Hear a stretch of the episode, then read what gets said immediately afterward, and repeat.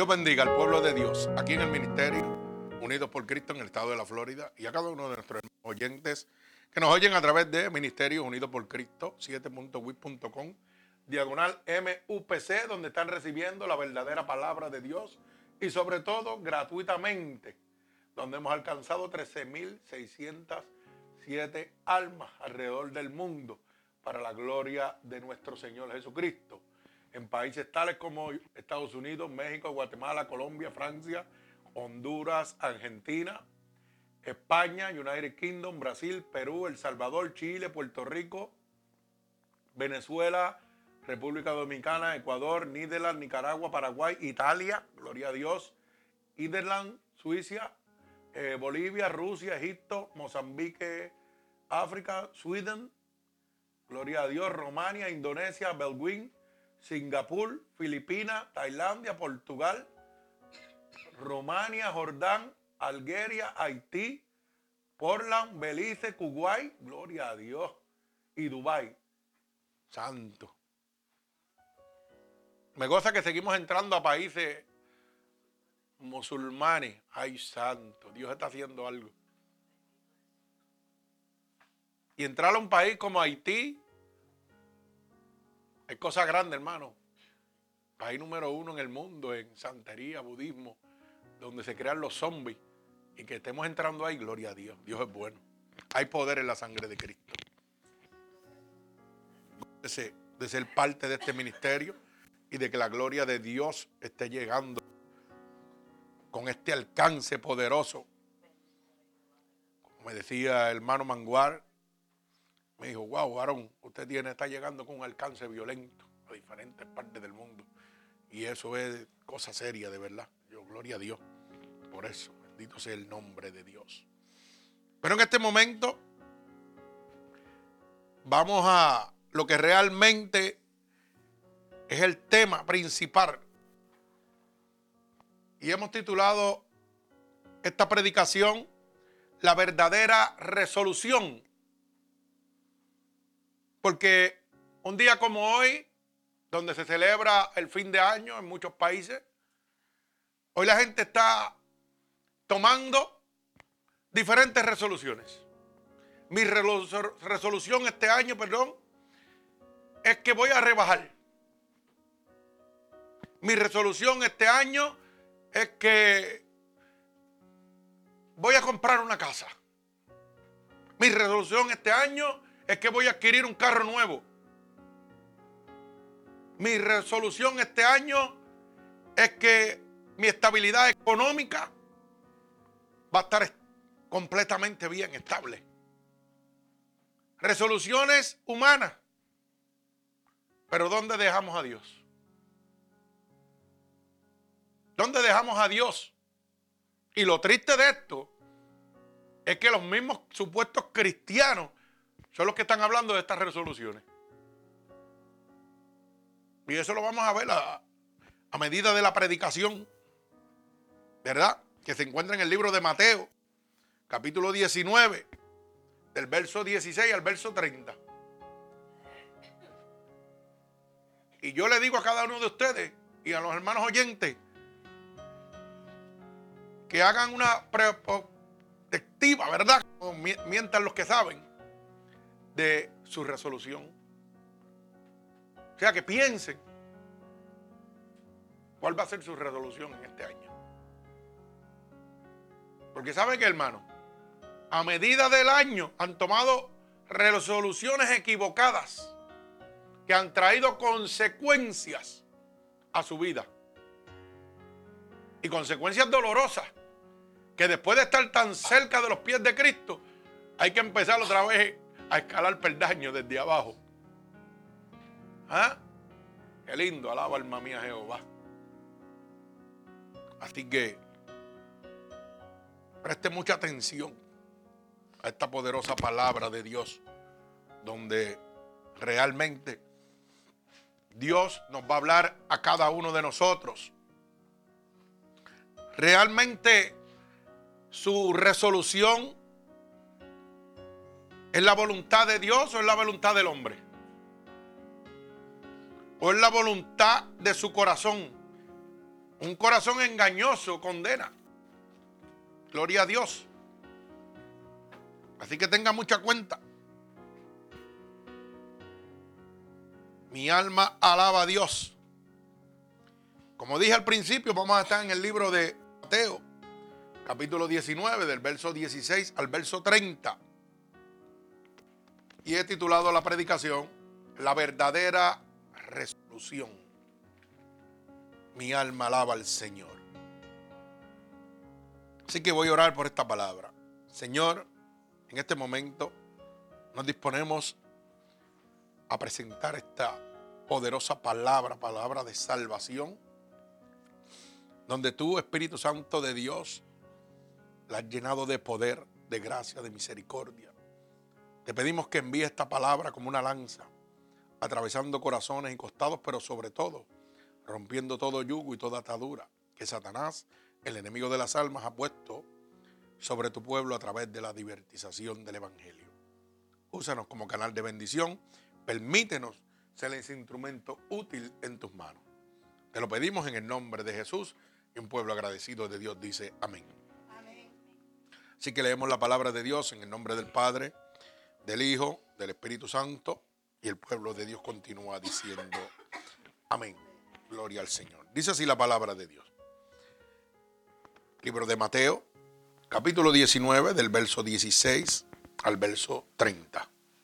Dice, entonces vino uno y le dijo, maestro bueno, ¿qué bien haré para tener vida eterna? Él le dijo, ¿por qué me llamas bueno? Ninguno hay bueno sino uno, Dios. Mas si quieres entrar a la vida, guarda los mandamientos. Les dijo, ¿cuáles? Y Jesús le dijo, no matarás, no adulterarás, no hurtarás, no herirás falso testimonio. Honrará a tu padre y a tu madre y amarás a tu prójimo como a ti mismo. El joven le dijo, todo esto lo he guardado desde mi juventud. ¿Qué más me falta? Jesús le dijo, si quieres ser perfecto, anda, vende lo que tienes y dalo a los pobres y tendrás tesoros en el cielo y ven y sígueme. Oyendo el joven esta palabra, se fue triste porque tenía muchas posesiones. Entonces Jesús dijo a sus discípulos, de cierto, de cierto os digo que difícilmente entrará un rico en el, en el reino de los cielos. Otra vez os digo que es más fácil pasar un camello por el ojo de una aguja que entrar un rico en el reino de Dios. Sus discípulos, oyendo esto, se asombraron de gran manera, diciendo, ¿quién pues podrá ser salvo? Y mirándolo Jesús le dijo, para los hombres esto es imposible, mas para Dios todo es posible. Entonces respondiendo Pedro le dijo, he aquí nosotros lo hemos dejado todo y te hemos seguido, pues ¿qué, qué pues tendremos? Jesús les dijo, de cierto, de cierto os digo, en la generación cuando el Hijo del Hombre se siente en el trono de su gloria, vosotros que me habéis seguido, también os sentaréis sobre doce tronos para juzgar a las doce tribus de Israel. Cualquiera que haya dejado casa, o hermanos, o hermanas, o padre, o madre, o mujer, o hijos, tierra, por mi nombre recibirá cien veces más y heredará la vida eterna. Pero muchos primeros serán postreros y postreros serán primeros. El Señor añada bendición a esta poderosa palabra de Dios. Como dije al principio, nosotros como seres humanos, hoy es un día donde nos vamos a reunir a despedir el año el fin de cosas grandes para algunas personas que han encontrado a Cristo y también cosas terribles para personas que realmente Cristo ha tocado su puerta pero no le han abierto. O que han tenido diferentes situaciones en este año que le han robado la paz Tal vez algunos han perdido su matrimonio, otros han perdido sus hogares, ¿verdad? Otros han tenido que padecer con muchos países a causa de los desastres naturales. Desastres naturales que están establecidos en la palabra de Dios, que estaban declarados que habían de venir. Pero como la gente no quiere creer, pues entonces Dios tiene que someter, ¿verdad? Pero fíjense que para aquellos que han creído en el Evangelio, en medio de la situación no han padecido. Porque la palabra dice claramente, oiga, que podrán venir las tribulaciones, pero los hijos de Dios no serán tocados. ¿Y cómo es posible que usted se pregunte que en países donde ha habido desastres naturales, haya gente que están padeciendo, sufriendo, pero gente que están a su propio lado, que le sirven a Dios, están como corderitos de la manada. Y no le ha faltado el agua, no le ha faltado la comida. ¿Cómo usted se explica eso? No solo la palabra, la promesa de Dios para con nosotros. Bendito sea el nombre de Dios. Me baso en esto porque hay gente que ha tomado resoluciones humanas y no resoluciones divinas. Hoy día, hoy todo el mundo creo que se va a empezar a sentar en una casa, en una esquina, reunirse con sus familiares y lo primero que van a decir, pues este año yo me propongo rebajar 100 libras. Tremenda resolución. Este año yo me propongo comprar un carro nuevo para satisfacer mi comodidad carnal. Y me pregunto yo, ¿y dónde está Dios? El dador de la vida. ¿Dónde está? Este año yo me voy a hacer una cirugía plástica porque me quiero ver más bonito. O sea, todo lo que satisface a la carne. Este año quiero prendas. Este año quiero comodidades y lujos en mi casa. Este año quiero una casa nueva, gloria a Dios. Pero sin tomar en cuenta a Dios. El yo quiero. En inglés le dicen I have. Ay, santo. I want, I want. Pues me equivoqué otra vez. Alaba. Pero es así, estamos en la práctica. ¿Mm? El I want ese. Yo quiero. Pero ¿qué es lo que quiere Dios de usted? ¿Usted está pensando en lo que Dios quiere para usted? Mi alma alaba al Señor. Fíjese que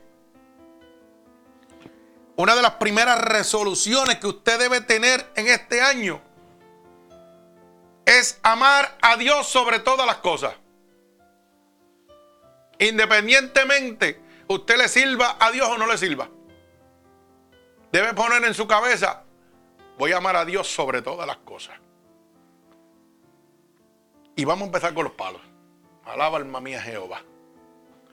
Porque usted sabe que con la boca alabamos a Dios, pero con nuestro corazón está bien lejos de Él. Usted sabe por qué, hermano. Porque se supone que el primer y más grande mandamiento es amar a Dios sobre todas las cosas. Cuando yo amo a Dios sobre todas las cosas, el primario es de Dios. ¿Me explico? Pero ¿qué sucede? Volvemos en lo que decimos ahorita. El yo quiero. La carne quiere. Mira hermano, cuando sucede cosas como esta, tengo una celebración de una boda domingo a las 5 de la tarde. Y el culto es a las 10 o las 11 de la mañana. Ay, pero me tengo que arreglar el pelo, pero tengo que ir a que me maquillen. Y el tiempo no me va a dar que se quede Dios y me voy a la fiesta y el domingo que viene voy a darle el primario a Dios. Alaba alma mía Jehová. ¿Usted le está dando el primario a Dios? Oh, y no dice la palabra amar a Dios sobre todas las cosas. Entonces después me pregunto por qué estoy como estoy. Ay, santo. Pero vamos por ahí. Tengo una fiesta, una actividad en mi casa. Como decir, vamos a poner un ejemplo, Nochebuena. Nochebuena es por la noche, no es por la mañana. Digo, entiendo yo, ¿verdad? Se celebra por la noche, correcto. Pero entonces tengo que hacer ajo con gandules, pasteles, morcilla, no sé, lo que usted cocine en su país. Y lo primero que le mete el diablo en su cabeza, que no tiene tiempo, que el ajo con gandules no se le va a cocinar. Que no vayas al culto, no vayas a la iglesia, no busques de Dios, porque el ajo con gandules se te va a quemar. Porque el lechón se te va a quemar. ¿Y dónde está el primario de Dios? ¿Me va entendiendo? Entonces después decimos, ¿por qué estamos como estamos? ¿Por qué damos un paso para adelante y dos para atrás? Hermano, porque no le estamos dando el primario a Dios. Estamos satisfaciendo la carne. Y yo le pregunto, la palabra dice que Cristo viene como ladrón en la noche. Y si llega mientras usted estaba haciendo el ojocito con gandula y el lechón y el pastel. ¿Ah?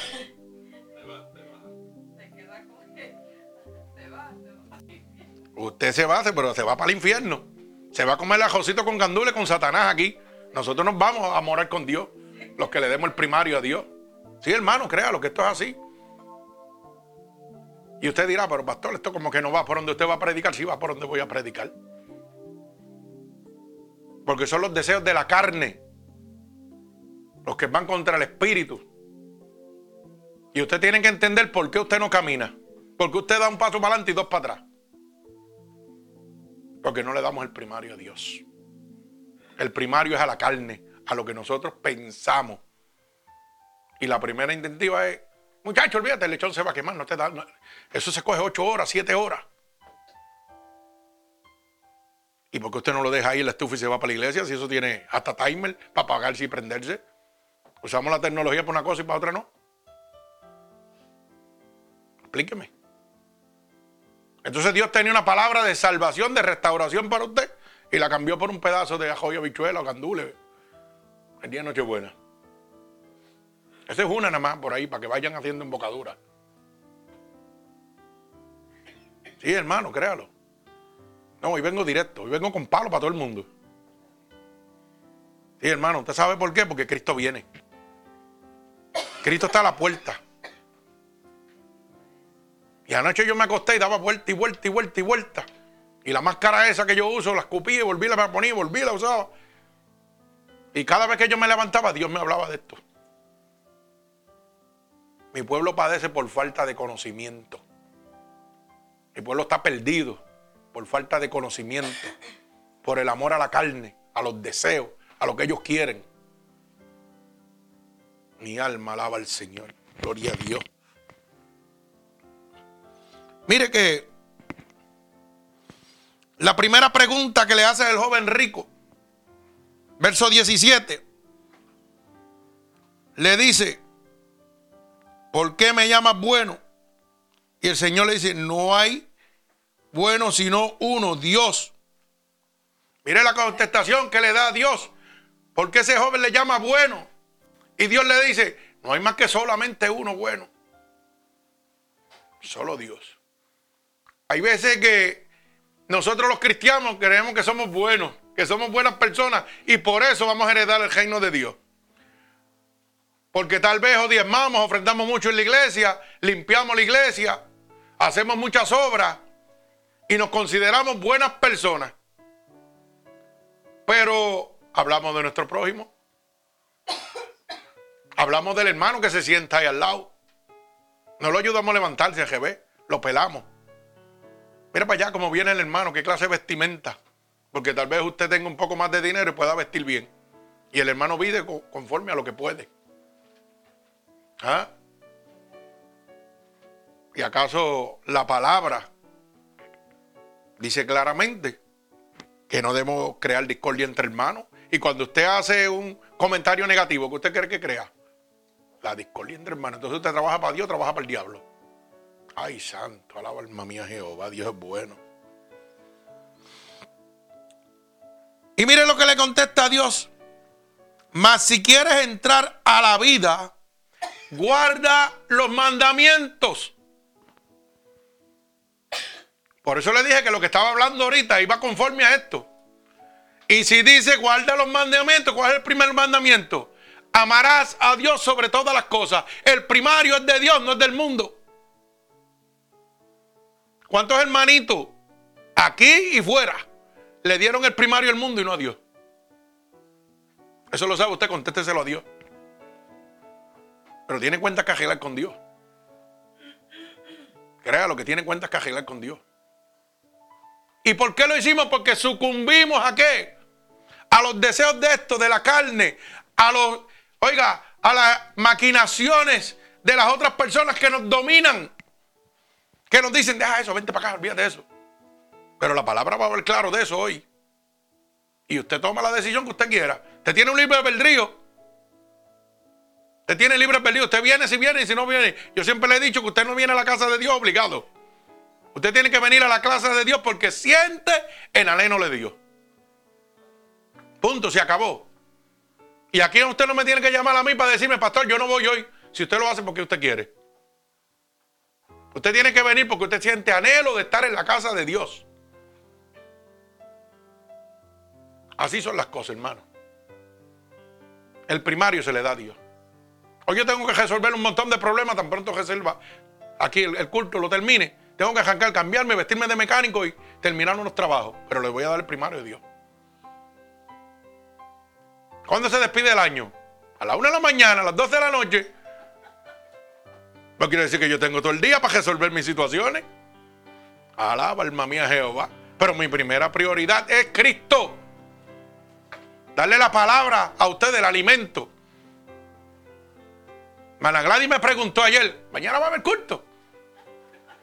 Y yo me eché a reír y le dije, ¿qué tú crees? Me quemé con esa pregunta. Ella misma se jaló la oreja. ¿Ah? Ella misma se jaló la oreja, hermano. Lo que es obvio no se pregunta. ¿Verdad? Alaba alma mía Jehová. Pero nos estamos gozando en el nombre de Dios. Sí, sí, no, los palitos van por aquí y por allá. Alaba alma mía Jehová, Dios es bueno. O sea, que si lo primero que Dios le dice al joven rico es guarda mis mandamientos. O sea, tú quieres entrar al reino de Dios, tienes que guardar mis mandamientos. Es lo primero que tienes que hacer. Como ley, como obediencia, amar a Dios sobre todas las cosas. Como ley, oiga, establecida, guardar los mandamientos. Si quieres entrar al reino de Dios. Y si uno de los mandamientos es amar a Dios sobre todas las cosas, se supone que mi primario sea por encima de todo. Dios primero, después lo demás viene por añadidura. Ahora conteste usted mismo. ¿Cuánto le dieron el primario a Dios en Nochebuena? ¿Cuánto le dieron el primario a Dios ah? En una fiestecita? En una celebración.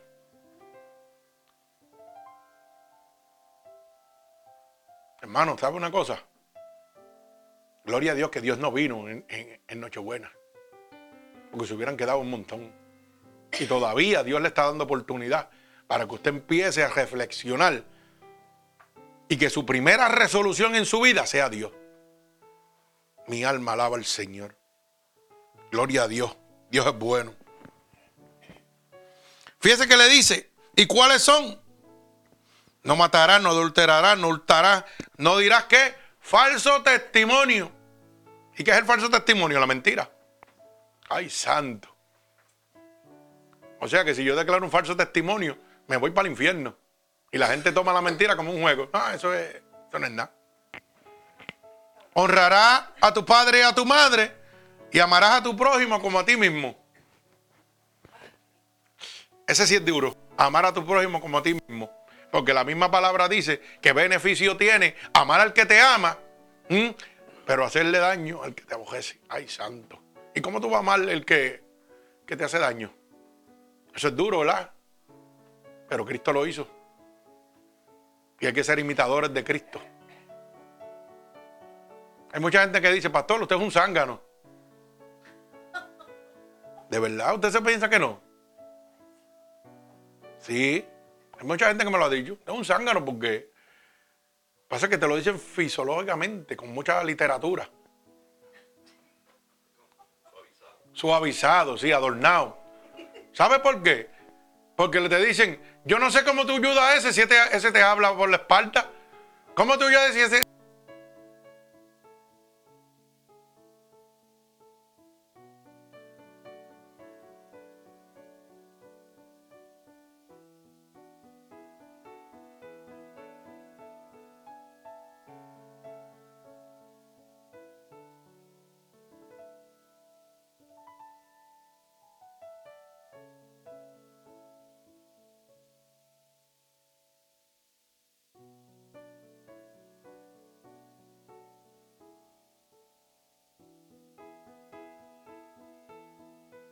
Oiga, mejor dos que uno. Si uno cayere, el otro ayudaría a levantarlo. La Biblia dice que tú hagas con la gente de afuera, oiga bien, lo que tú quisieras que hicieran contigo. O sea, que si yo quiero que algún día alguien me eche la mano, pues debo echarle la mano al caído. No es pasarle por el lado porque yo estoy bien. Mi alma alaba al Señor. ¿Estamos o no estamos? Gloria al Señor. Tuvimos un inconveniente, pero ya estamos en el aire otra vez. Oiga, claramente, verso 21 dice, Jesús le dijo, si quieres ser perfecto, oiga bien la palabra que le dice, anda, vende lo que tiene y dalo a los pobres y tendrás tesoro en el cielo. Y le dice, ven y sígueme. O sea, le dice a ese joven rico, oh, tú quieres entrar al reino de los cielos. Primero tiene que ser perfecto y para ser perfecto tienes que renunciar a todo lo que tú tienes. Y uno dice, Señor, pero yo voy a dejar todo lo que tengo. Pero fíjese que Dios le hace una oferta. Le dice rápidamente, te voy a dar tesoros en el cielo. Pero como nosotros los humanos vivimos bajo lo que vemos y lo que podemos tocar, Dice la palabra que su corazón se entristeció. Mi alma alaba al Señor. Oyendo esta palabra, se fue triste porque tenía muchas posesiones. Entonces Jesús dijo a sus discípulos, de cierto, del cierto digo que difícilmente entrará un rico en el reino de los cielos. Y hace una segunda aclaración. Otra vez os digo que es más fácil pasar un camello por el ojo de una aguja que entrar un rico en el reino de Dios. Ay, santo. Y yo le pregunto, ¿usted puede pasar un camello por el ojo de una aguja? Imposible, ¿verdad? Porque él está diciendo, hermano, que no va a entrar. Que todo aquel que está atado a las cosas de este mundo, que las riquezas de, de su corazón son las cosas del mundo, se va a quedar, hermano. O sea que si mi anhelo primero es lo carnal y lo humano, mi primario es lo carnal y lo, humano y lo que la carne a mí me gusta, ¿sabe qué? Me voy a quedar. Porque estoy desechando a Dios totalmente. Bendigo el nombre de Dios. Sus, discípulos, oyendo esto, se asombraron de gran manera y dijeron, ¿quién podrá ser salvo entonces? ¿Y sabe lo que Dios le dijo? Para los hombres esto es imposible, pero para Dios es posible. ¿Sabe por qué, hermano? Le voy a explicar. Porque el hombre por sí mismo no se va a poder salvar. Necesita a Dios. Mi alma alaba al Señor. Y como el hombre es una persona que le gusta la negociación, el intercambio, el beneficio de lo que voy a recibir, Pedro le dice, nosotros lo hemos dejado todo y ¿qué vamos a recibir? Porque cuando usted viene a Cristo, lo primero que dice, ¿qué negocio vamos a hacer? ¿Qué tú me vas a dar? Para yo dejar el mundo y venir donde ti. Sí, porque eso es lo primero que usted piensa. Y el diablo te dice, no, él no te va a dar nada, él te va a quitar, te va a quitar todo lo que te gusta, todo lo que te, en los deseos de la carne, el brinco, el salto, todo. Mentiras del diablo. Porque el diablo es un engañador, pero dice medias verdades. Así que tenga cuenta. Y uno dice, wow, pero ¿cómo es esto? Pero el hombre de por sí siempre quiere negociar con Dios. Y yo quiero retener lo que puedo ver y lo que puedo palpar. Y lo que Dios te da no lo puedes ver ni lo puedes palpar. Lo puedes recibir. Alaba alma mía Jehová. Gloria a Dios. Mi alma alaba a Dios. Fíjese que Jesús dijo en el verso 28, de cierto os digo que en la generación, cuando el Hijo del Hombre se sienta en el trono de su gloria, vosotros los que habéis seguido, también os sentéis sobre los doce tronos para jugar a las doce tribus de Israel. O sea, lo primero que Dios le está diciendo, ustedes van a estar sentados donde yo voy a estar en el trono conmigo. Ay, santo. O sea, te está ofreciendo una vida eterna. Mi alma alaba a Dios. Y dice el verso 29, y cualquiera que haya dejado casa, hermanos o hermanas, o padre o madre, o mujer o hijo, tierra, por mi nombre, recibirá cien veces más y heredará, ¿qué? La vida eterna.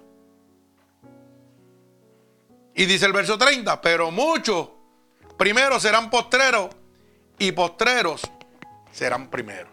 O sea que muchos de los que están ahora mismo adelante van a entrar, mire, rezagados. Y de los que acaban de, de, mire, de los que están bien atrás, esos van a caer adelante. Bendito sea el nombre de Dios. Pero Dios hace una aclaración. Hay que morir a qué? A lo carnal. Hay que dejar muchas cosas. Hay veces que yo pienso, wow, pero yo voy a dejarla a mi esposa, a mis hijos, eso, a causa de Dios. Yo lo tuve que hacer. Yo tuve que dejar mi familia entera. Por Dios. Para estar hoy aquí. Pero ¿sabe lo que Dios me dio? Vida y vida en abundancia. Si me hubiera quedado, mire, oyendo mi familia ya, Dios no me hubiera sanado. Dios no me hubiera libertado. Yo recibí una sanación que no veía, pero por fe la iba a recibir. Recibí una liberación de Satanás que no la podía ver, no la podía tocar, pero hoy la puedo vivir. Y eso fue lo que le pasó al joven. Al joven rico, Dios le dijo, déjalo todo y sígueme. Véndelo, dalo a los pobres. Pero él pensó que se iba a quedar en la ruina, que no va a tener nada. Dios ofreciéndole los tesoros del cielo. Pero así estamos muchos ciegos. Santo, mi alma alaba a Dios. Número uno, hay que amar a Dios sobre todas las cosas. El primario es Dios. Usted ponga todo delante de Dios primero y luego deje que Dios haga. Muévase lo que usted quiere. Contando con qué? Con la dirección de Dios. Mi alma alaba al Señor. Dice la palabra, todo lo puedo en Cristo que me fortalece. Todas las cosas me son pero no todas me convienen. Así que, bajo la dirección de Dios. Mire, una de las resoluciones que usted tiene que poner en su mente y en su corazón es buscar a Dios mientras pueda ser hallado. No es que quiero rebajar 50 libras y verme como talía o algo así. No es que quiero hacerme una cirugía plástica y tenerme todo este jallazo que tengo en la cara. No, varón, no. No, hermana. es buscar a Dios mientras pueda ser hallado. Dice el libro de Isaías, capítulo 55, verso 5, digo verso 6 al verso 8. Isaías 55. Mi alma alaba a Dios. Verso 6 al verso 8. Dice, buscad a Jehová mientras pueda ser hallado. Llamadle en tanto que está cercano. O sea que va a haber un momento donde no vas a poder llamar a Dios. Va a haber un momento donde ya Dios no va a estar cerca de ti. Y te está haciendo la aclaración, busca a Jehová mientras pueda ser hallado. ¿Y dónde yo encuentro a Jehová? En la casa de Dios. Y si le doy primario al mundo, ¿Qué está pasando? No voy a encontrar a Dios, hermano. Matemática sencilla. Dice, deje el impío su camino y el hombre inicuo sus pensamientos. Y vuélvase a Jehová, el cual tendrá de él misericordia. Y al Dios nuestro, el cual será amplio en perdonar. Oiga bien, deje el hombre inicuo sus pensamientos. O sea, el hombre carnal deje lo que él atesora lo que la carne atesora. Ay, yo quiero fiestar primero. Y el domingo que viene voy a donde Dios. Eso le gusta la carne, el brinco, el salto, claro que sí. Usted lo puede hacer, hermano. Claro que lo puede hacer. Pero déle primario a Dios primero. Y deje que Dios bregue con lo demás. Tiene uno que darle primario a Dios, hermano. Este año su resolución debe ser darle primario a Dios. Entréguele su vida a Cristo. Cristo viene, está en la puerta. Y está como ladrón en la noche. lo va a coger sorprendido. Cuando usted menos se lo espera, hermano. Así que claramente dice la palabra. Que busques a Dios mientras pueda ser hallado. ¿Usted sabe cuántas veces Dios me tocó la puerta y yo la, le la cejé. Ay, santo. Y ahora pienso, y si Él no me hubiera ido a buscar, yo estuviera dándole palabra de aliento a ustedes hoy, tuviera vida yo, me hubiera perdido. Ay, santo, mi alma alaba a Dios. Una de las resoluciones que usted tiene que poner en su mente y en su corazón es guardar los mandamientos de Dios. No son metas carnales, sino metas espirituales. ¿Sabe por qué? Porque la Biblia dice claramente, la boca de Dios, que el mundo y los deseos van a pasar. Pero el que haga la voluntad de Dios va a permanecer en vida eterna para siempre. O sea, esto que está aquí es pasajero. Mírelo, hermano, para que usted lo pueda entender. Usted dice, tengo un carro. Usted tiene un carro. Pero piense de quién era ese carro primero. ¿Era suyo? No era suyo, la que no. Usted no tenía nada. Y la otra persona tampoco era de él, ni era de él, ni era de esos pasajeros. Usted es un administrador de lo que Dios le está dando. Usted no se puede llevar nada de eso. Usted es un administrador. Oh, tengo una casa. ¿Tú tienes una casa? El sistema tiene una casa. Tú no tienes una casa. Tú no te la puedes llevar. La única casa que tú te puedes llevar es tu alma y tu espíritu, hermano.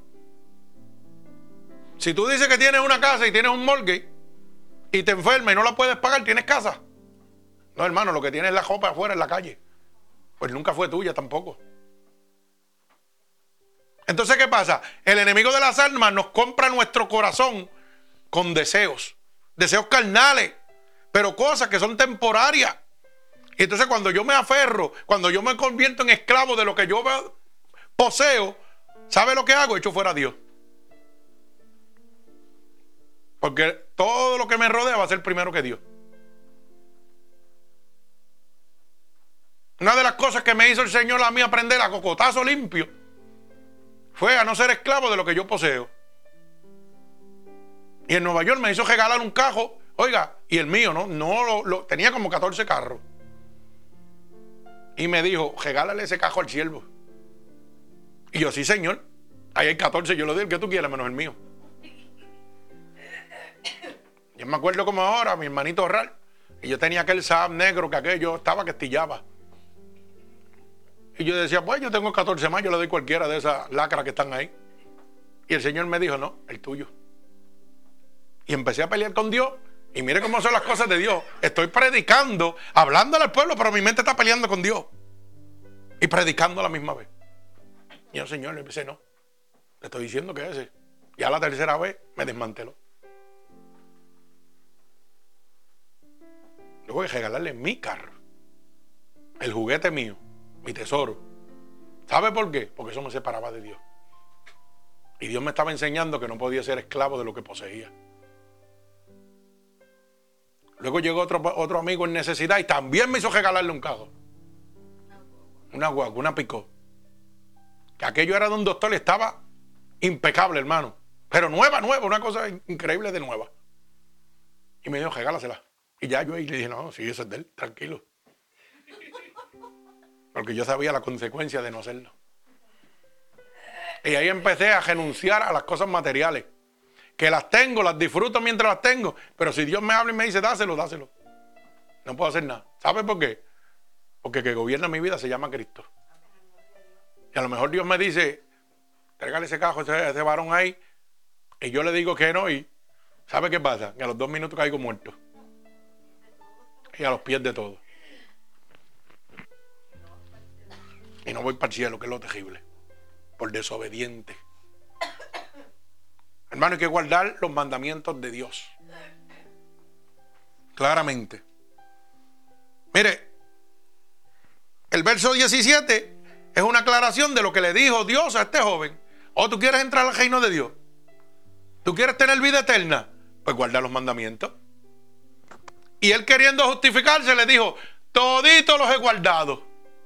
O sea, que para su entender, él era perfecto.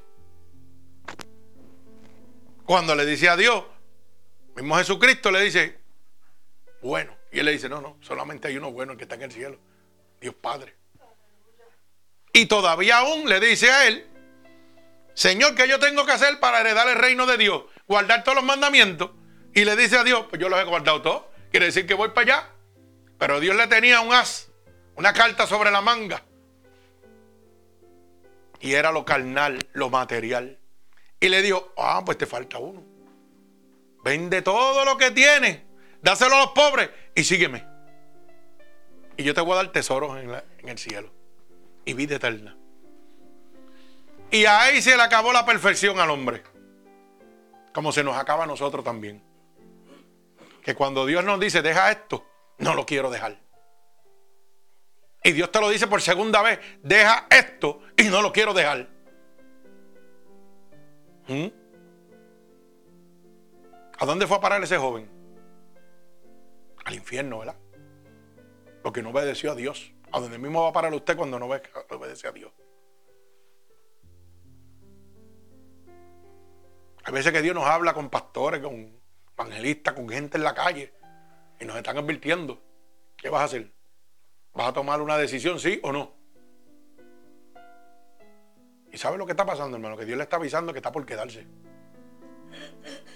Que el tiempo de frío se acabó, ahora es caliente. ¿Quieres caminar hacia adelante? Es así. Mi alma alaba al Señor. El verso 21 dice claramente que es cuando Dios le dice, oye, vende todo lo que tiene, dáselo a los pobres. Mire, eso lo que significa es que tiene que desprenderse de todo lo que tiene. O sea, de todo lo que satisface a la carne y te separa de Dios. Los deseos de la carne, ya que la carne y el espíritu se oponen entre sí. Los deseos míos carnales se oponen al espíritu de Dios. Por eso es que usted tiene que entregarle su vida totalmente a Dios y Dios va a empezar a moldearlo. Y te va a decir, por aquí sí, por aquí no, por aquí sí, por aquí no. No es que te va a quitar lo que a ti te gusta y no te condena, te va a quitar lo que te condena. Pero yo sigo siendo el mismo pastor, pero sigo siendo el mismo cano, el mismo chupi, el mismo relajador aquí, el mismo que goza aquí, el mismo que va a los autoshows. Pero Dios me quitó lo mundano de mi vida. Y me está enseñando a caminar por el medio del fuego con la cobertura de Dios alumbrando a los que están perdidos. Y los que están perdidos ven un reflejo y dicen, pues yo quiero lo que Él tiene. Porque ya yo veo que lo que Él vive es una relación con Dios y no una religiosidad. Porque estamos en el mundo, pero no somos del mundo. Pero estamos aquí, hermano. Y si Dios conoce mi corazón y sabe que a mí me gustan los carros de carrera, me gustan los auto pues Dios me va a dar la oportunidad de ir, pero mire, conforme a su voluntad. No como yo iba antes. Antes estaba en el alcohol, antes estaba en los web content teacher, mirando esas cosas, ¿verdad? Mirando todas esas cositas malas. Hoy voy a mirar los motores, los carros.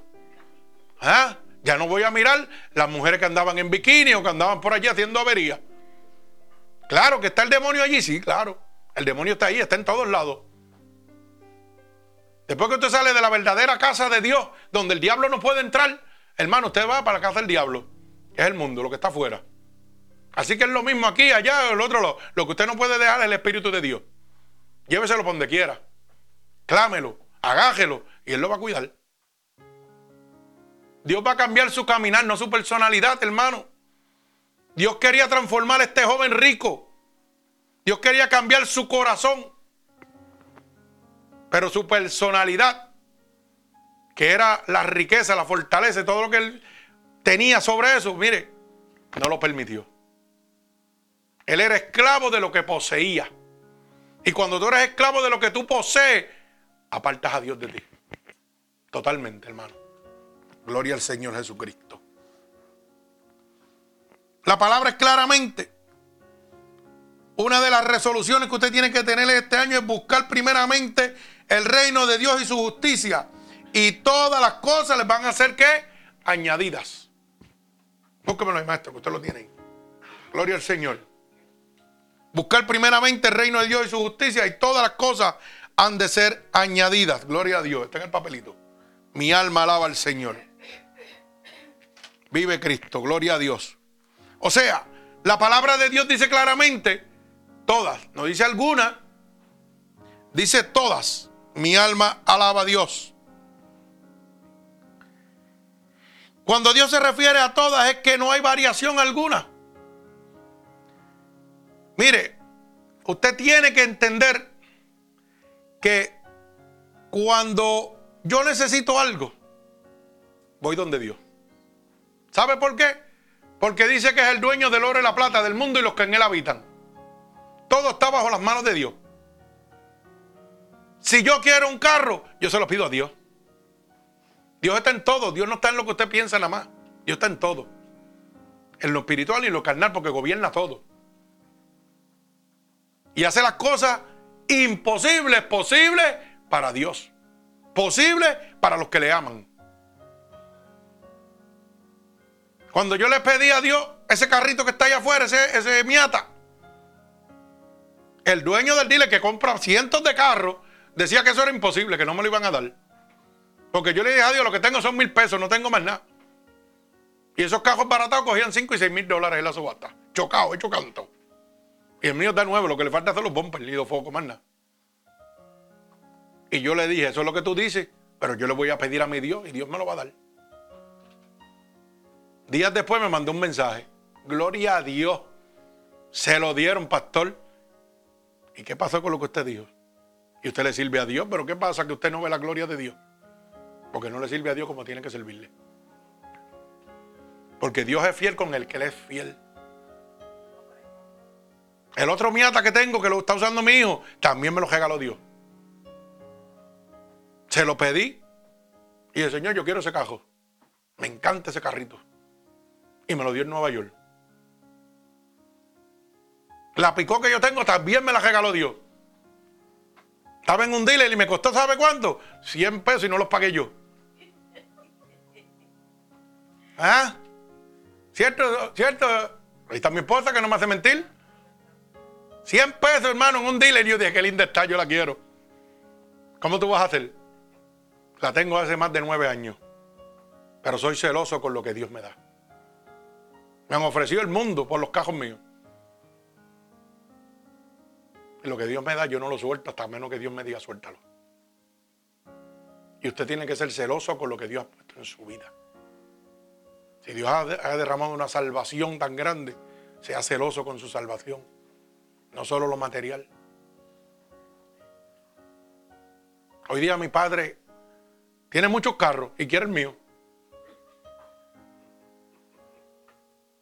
¿Cómo usted se explica eso? ¿Usted sabe por qué quiere mi hermano? Porque su espíritu le está hablando que anhela lo que Dios tiene. Lamentablemente. Y yo le dije, lo siento. Lo que Dios me dio, no hay negocio con eso. Usted, usted no puede negociar la salvación de Dios.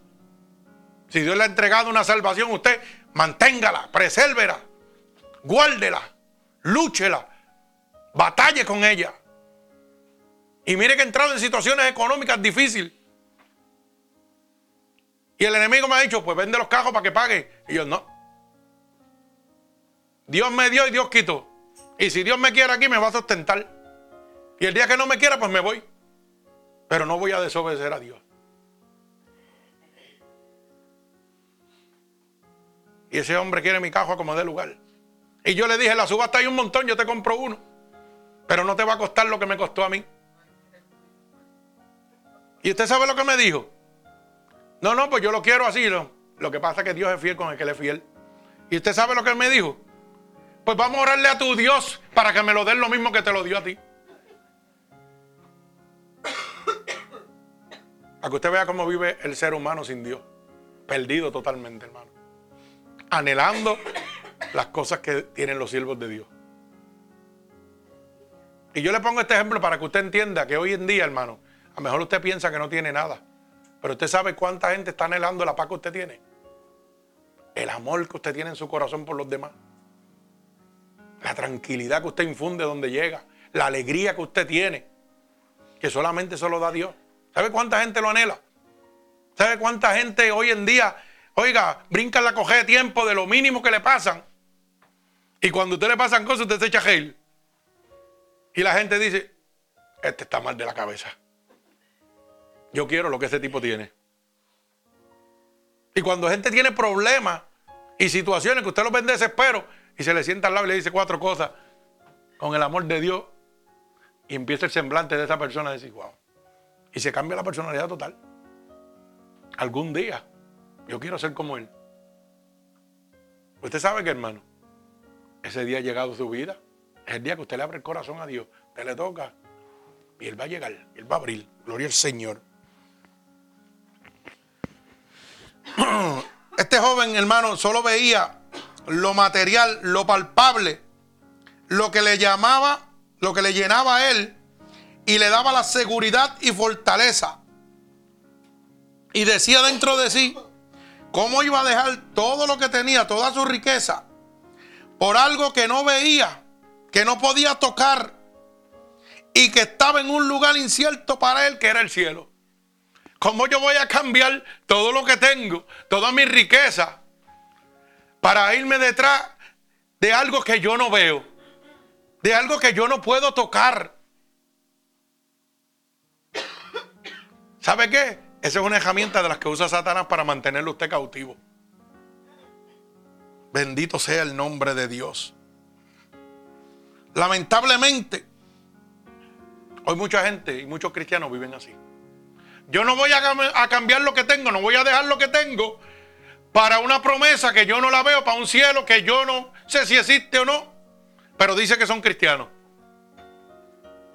Ay, santo, mi alma alaba a Dios.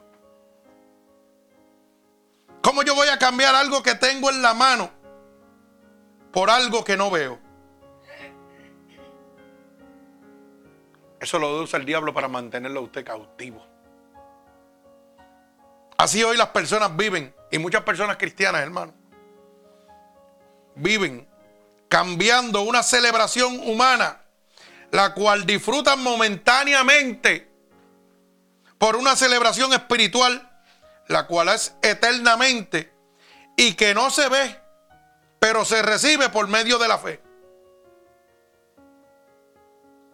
La fe que es la certeza de lo que yo espero, la convicción de lo que no se ve. O sea, yo voy a cambiar, no voy a cambiar por decir, este vacilón que hoy voy a janguear, que voy a beber, que voy a brincar, a saltar con mi gente, a compartir bien chévere. Esto yo no lo voy a cambiar por una sanación que Dios me está diciendo, sígueme y yo te voy a sanar. Sígueme y yo te voy a libertar. Eso está en el aire yo no lo veo. Pero dice que la, fe es la certeza de lo que yo espero, la convicción de lo que no se ve. Yo espero que Dios lo va a hacer, aunque no lo vea. Porque ese es el poder de Dios. Yo dejé el mundo creyendo en fe de que Dios me podía sanar. Y el mundo que yo le servía me decía, te vas a morir. Porque no podemos hacer nada por ti. Los grandes científicos, los grandes médicos, el Instituto Nacional de la Ciencia, lo más grande que existe, dijo que no se podía hacer nada por mí. El mundo que yo le servía. Pero hubo uno que me dijo, pero yo sí lo puedo hacer. Porque lo que es imposible para el hombre es posible para mí. Yo no veía mi sanación. No la podía palpar. Yo lo que veía era mi cuerpo muriéndose. Y yo diciéndole a la gente que la gente se sanara, que Dios sanaba, que Dios libertaba y yo muriéndome. Qué contradicción, ¿ah? Y usted hablándole a la gente de un Dios que sana y usted muriéndose. Pero ¿sabe qué? En mi corazón había algo que emanaba y era el amor de Dios. Era la misericordia de Dios, era el Espíritu de Dios que me decía, no te preocupes, tú predica mi evangelio porque días y años te voy a alargar. Aunque el hombre diga lo que diga. Y hoy estoy predicándolo a ustedes. ¿Ah? Se supone que estuviera muerto. Y hoy estoy predicándolo a ustedes. O sea que yo cambié lo que tocaba, lo que me satisfacía de la carne por lo que no veía, pero iba a recibir. El joven rico no pudo hacer eso. ¿Y usted sabe por qué no pudo? Porque él tenía mucho que perder, yo no tenía nada que perder. Ya lo había perdido todos.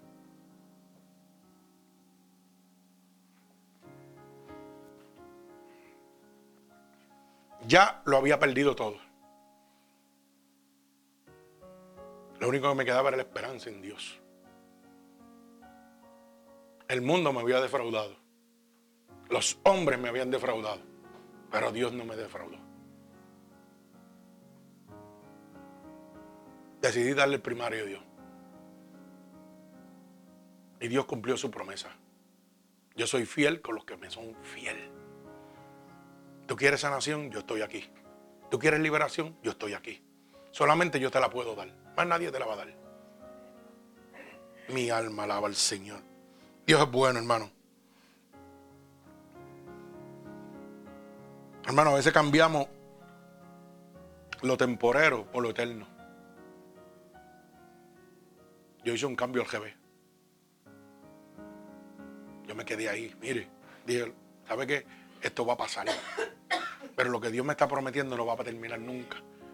Porque me ha prometido que voy a estar en un lugar donde Él está. Y eternamente. La misma Biblia dice que usted está puesto aquí en la tierra para vivir 60, 70 y lo más robusto 80 años. Dice la Biblia. Si usted vive más de 80, gloria a Dios también. Pero se supone que usted vive hasta 80 años. Dice la Biblia. ¿Y usted sabe lo que es la vida?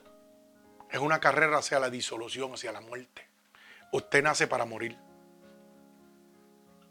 Dice que con el soplo de vida usted empieza una carrera hacia la disolución, hacia la muerte.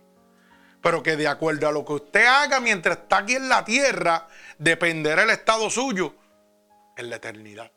Porque usted va a ser eterno. Dice que la carne va al polvo de la tierra donde salió, pero el alma y el espíritu va a donde? A donde Jehová el que lo dio. Y es eternamente, pero va para un juicio. Y lo mismo va o eternamente para el infierno o eternamente para el cielo.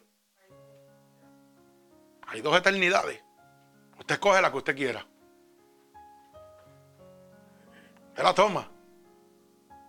¿Usted quiere ir a gozar con el Señor o quiere ir al lago de azufre y fuego?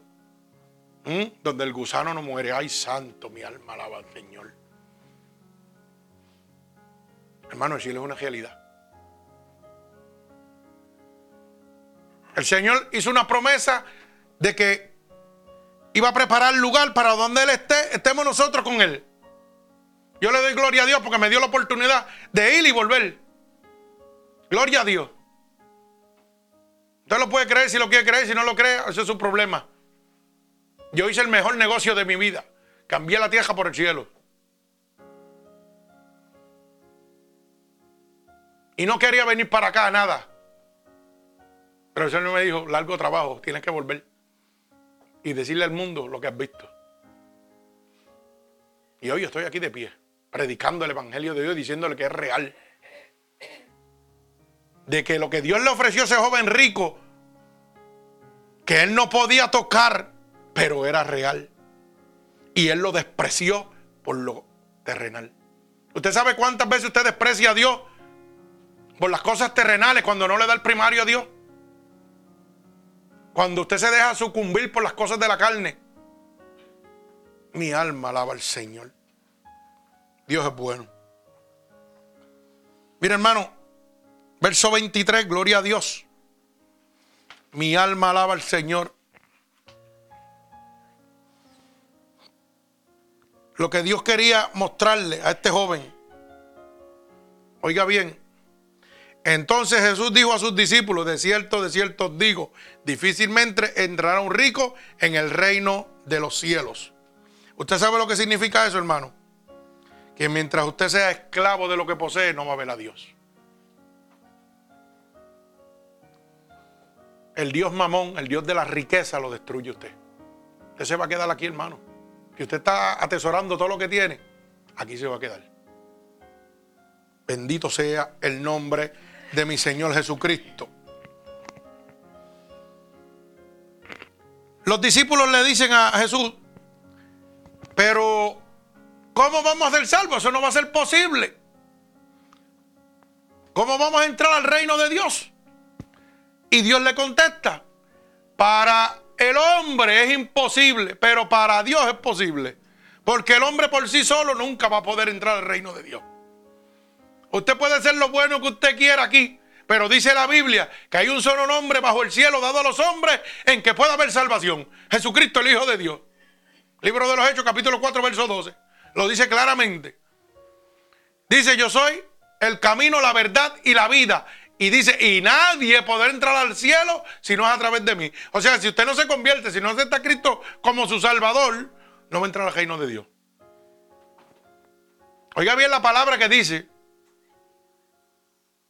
soy el camino, la verdad y la vida. En ese camino, verdad y vida no dice ni católico, ni apostólico, ni adventista, ni bautista, ni testigo de Jehová, ni mormones. Dice, soy yo Jesucristo, el que murió en la cruz del Calvario. Al que me tiene que aceptarle a mí, no es una religión. Hoy la gente se vuelve locos, hermano, por ahí, buscando 20 mil respuestas y tratando de diversar la palabra de Dios. Usted sabe que hay una cosa que no pueden cambiar. La vivencia que usted tuvo con Cristo. Hoy yo les predico de esto y tal vez por decir un rabí de eso, que conoce la palabra de la laceta, me va a tratar de embaucar. Si yo vivo en qué? En el conocimiento. Pero si yo vivo en el espíritu no me va a engañar. Por eso dice que el mucho conocimiento envanece el espíritu. Procure, hermano, usted tener una relación con el Espíritu de Dios y no con la palabra sola. Para que no se pierda. Porque hay gente por ahí estudiando la palabra y que va a ver si es verdad o es mentira. Usted puede venir a donde mí, yo le voy a decir, ¿tú sabes qué? Lamentablemente, respeto lo que tú dices, pero no puedes cambiar lo que yo viví con Dios. El cielo que Él me mostró, tú no lo puedes cambiar. El pulmón que me puso, tú no lo puedes cambiar. El tumor que sanó, tú no lo puedes cambiar. Tú podrás cambiar la palabra a tu manera. Pero lo que Dios hizo en mi vida, no lo vas a cambiar nunca. Mi alma alaba al Señor. Te tiene que darle el primario a Dios. No es a una religión, no es a una iglesia. Es a Dios, hermano. Vaya a la casa de Dios porque usted no anhela. Porque usted necesita una relación con Dios. No porque el pastor es su amigo. Vaya porque necesita a Dios. Bendito sea el nombre de mi Señor Jesucristo.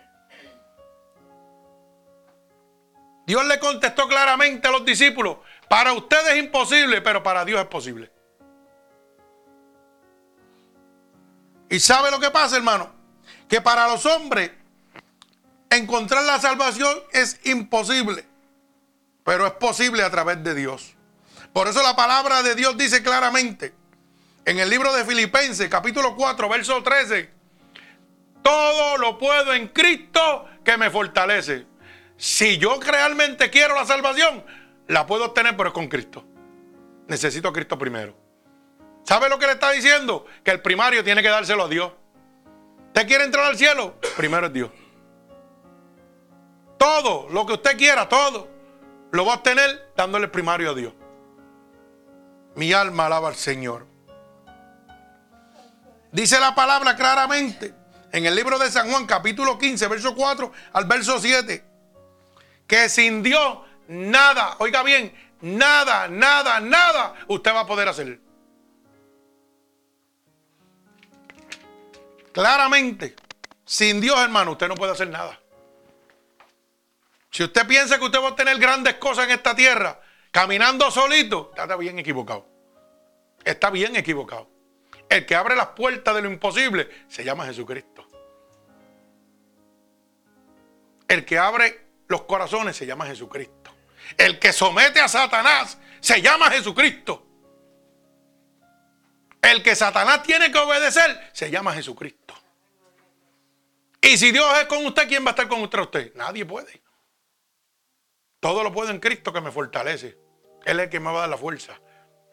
Él es el que va a abrir las puertas de lo imposible. Si yo no hubiera conocido a Cristo, si no me hubiera entregado a Cristo por medio de la fe, te hubiera muerto hoy. Hubiera sucumbido a lo del hombre. Pero gloria a Dios, mi alma alaba al Señor. Sin Dios usted nada podrá hacer, hermano.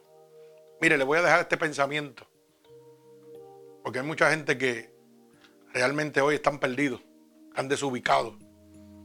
Y esto es para los que me oyen allá y también para los de aquí. Oiga bien. Tal vez usted dice, yo no quiero meterme con Dios ahora porque, no sé, es una religión, es algo muerto. Usted sabe que tiene un milagro de Dios de frente a usted. Y este milagro le está hablando. Dios le está hablando que soy real. Y gloria a Dios que yo tuve la oportunidad en mi vida de tener una mano que me sacara de las manos del diablo. Porque sabe que hermano, de las manos del diablo lo va a sacar Dios. Pero ¿quién lo va a sacar a usted de las manos de Dios? ¿Quién lo va a librar a usted de las manos de Dios? ¿Usted se ha hecho esa pregunta? Porque de las manos del diablo, ahí está papá, el abogado para con el Padre, Jesucristo. Ese es mi hijo. Me salvó y aquí estoy. Pero si yo caigo en las manos de Dios por no obedecerlo, que no hay poder sobre él, ¿quién me va a sacar de las manos de él? Del juicio de Dios, ¿quién me va a librar? Piénselo antes de seguir despreciando a Dios. No se acueste con que Dios es amor. Dios es fuego consumidor también. Destruyó Sodoma y Gomorra porque no le hicieron caso. ¿Mm? Los antidiluvianos con el arca de Noé tampoco le hicieron caso, los destruyó.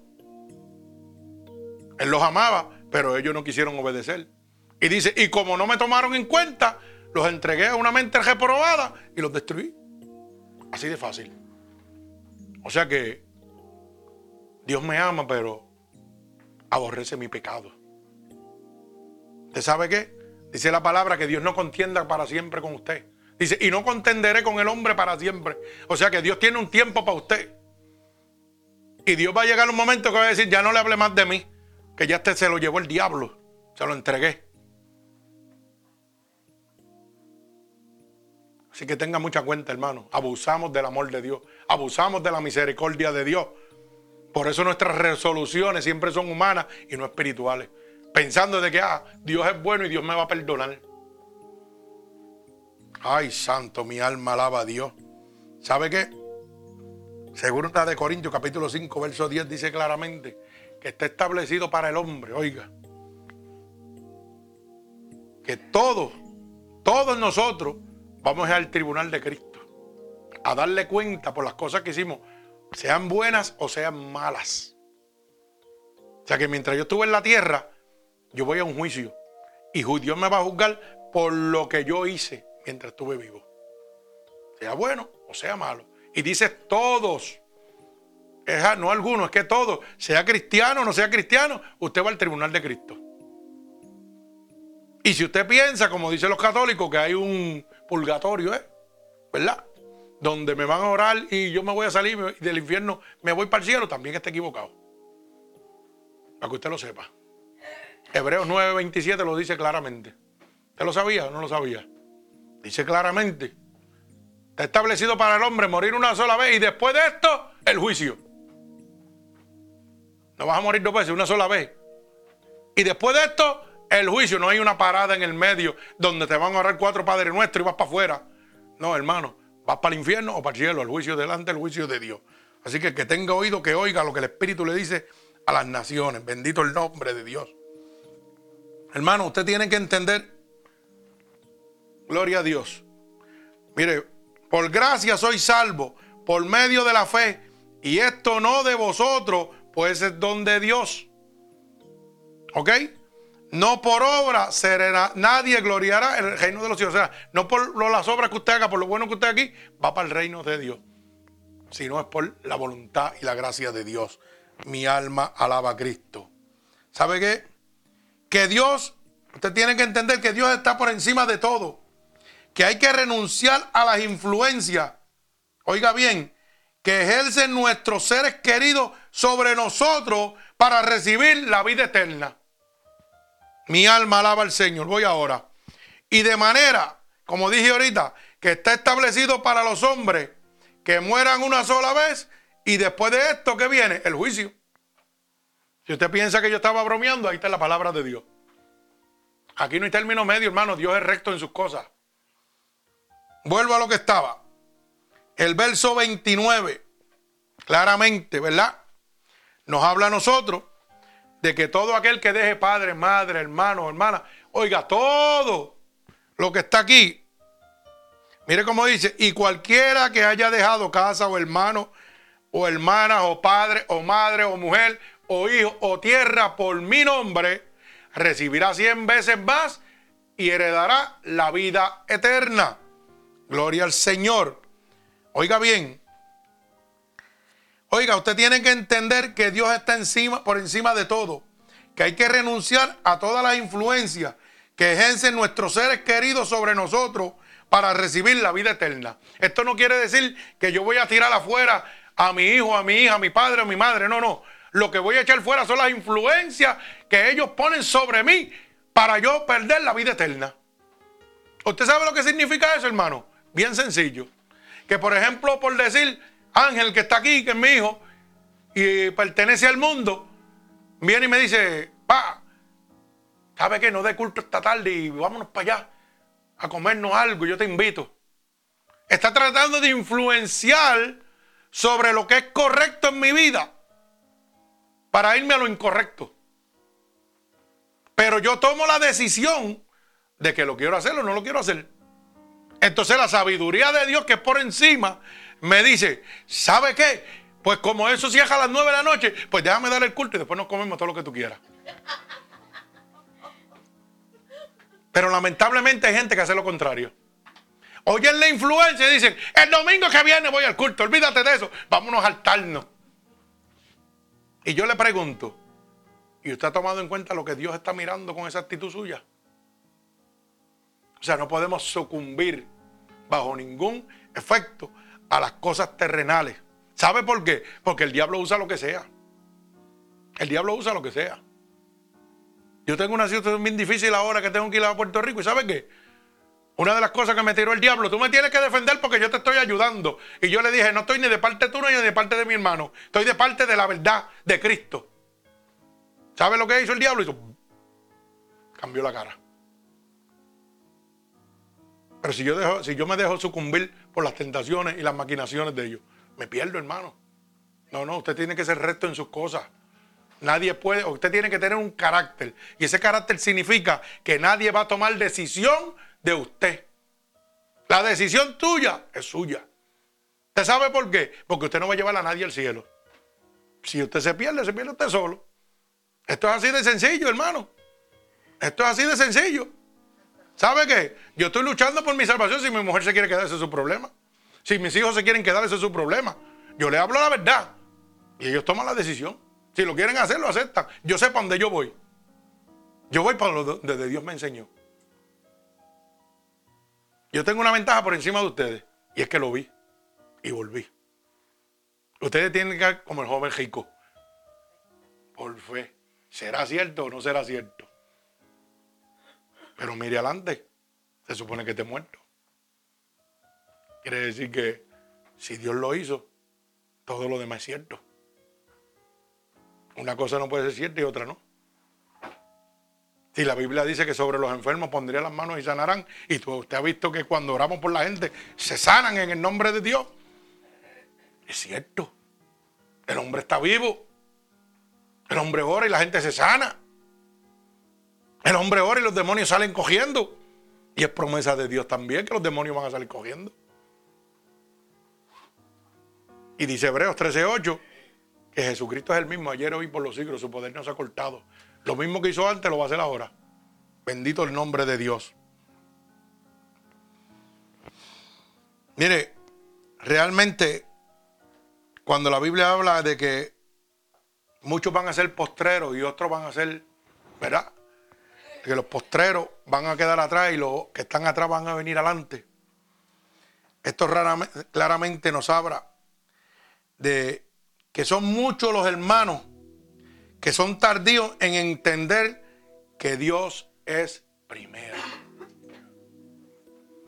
¿Sabes lo que significa eso? Que a veces llevan 20 años en la iglesia y todavía no entienden que Dios es primero. Todavía entienden que los familiares son primero, que sus hijos son primero, que sus hermanos son primero. Y todavía siguen sucumbiendo a las cosas del mundo. Y pueden llevar 20 años en el Evangelio. Y si el hermano le dice, no haga eso, no vaya para la iglesia y vente con nosotros, que hoy hay celebración, para allá van. ¿Y usted sabe lo que significa eso? Que usted es un hermano termómetro. ¿Usted sabe lo que es un hermano termómetro, hermano? Un termómetro se acomoda a toda temperatura. Así es usted. Se acomoda a toda temperatura. Si está en la iglesia, goza con, mira, la temperatura está arriba, gloria a Dios y aleluya. Pero cuando está en el mundo también hace lo mismo. No es estable. Y una de las resoluciones que Dios quiere en su vida hoy es que sea estable. Correcto, frío o caliente. En el medio Dios lo va a vomitar. Aquí no hay términos para los medios. Aquí es para adelante. Como el elefante, paso lento pero aplastante. Mi alma alaba al Señor. Y acuérdese de esto, hermano. Le voy a enseñar algo. Lo que no edifica corrompe. Apréndase eso. Dice Isaías y culmino. Capítulo 15, verso 33. Que no dejéis engañar de las malas compañías que corrompen las buenas costumbres. Mi alma alaba al Señor. Óigalo bien. Isaías capítulo 15, verso 33. Apréndase esto. Dice claramente que no se dejen engañar. ¿De qué? De las malas compañías que corrompen las buenas costumbres. El ejemplo que di con Ángel. Que las compañías no dejen que lo corrompan a usted de las buenas cosas que usted está haciendo con Cristo. Que le traigan ideas a su cabezota. Oiga, de que, eh, olvídate, vete el domingo que viene y vamos a compartir familiarmente hoy. No, no, no, no. Esas ideas corrompen a usted completamente. Lo hacen perder la dirección de Dios totalmente. Por eso que usted no deja de coger palo. Por eso que no dejamos de coger palo, hermano. Porque todavía no tenemos un carácter ceñido. Hermano, si usted es malo, es malo. Y si yo soy bueno, soy bueno. Y yo no me voy a dejar ir por usted. Usted tiene que dejarse ir por mí. Porque yo tengo la verdad. Pero nosotros los hermanitos hacemos al revés. Cuando son hermanos, tríos, primos, amigos o personas bien allegadas a uno. Ay, no quiero hacerlo sentir mal. Yo me voy para allá, para la casa del diablo. Y dejo a Dios. Porque no quiero dejarlo sentir mal. O sea, que primero el diablo y después Dios. Jueguele a Dios que Dios no llegue cuando usted tome esa decisión. Hermano, la primera resolución en su vida debe ser Cristo. Después que usted tenga a Cristo, dice, busca el reino de Dios y su justicia. Todo lo que yo necesito, Dios me lo va a dar. Todo, hermano, le estoy diciendo todo. A mí me ha dado salud. A mí me ha dado poder, sabiduría, paz, tranquilidad, macedumbre, templanza, regocijo. Que tengo situaciones, claro, como todo ser humano, y tengo más que ustedes. ¿Sabe por qué? Porque tengo que bregar con la mía y bregar con la de ustedes. Yo tengo que bregar con mis situaciones y tengo que bregar con lo de los hermanos en la iglesia. Cuando tienen un problema de demoníaco, tienen cualquier cosa, o usted piensa que eso no son cargas para mí. Pero ¿sabe qué? Para el hombre es imposible, pero para Dios es posible. Y cuando esa situación llega, yo lo que le digo, papá, te necesito. Necesito tu espíritu, necesito tu fuerza para sacar estos demonios fuera. Y él llega. Pero déjeme decirle algo, hermano. Y esto quiero que, que lo entienda bien clarito. Yo estoy aquí, de, oye, hoy de aquí para allá. Pero a veces ustedes van a estar de allá para acá también.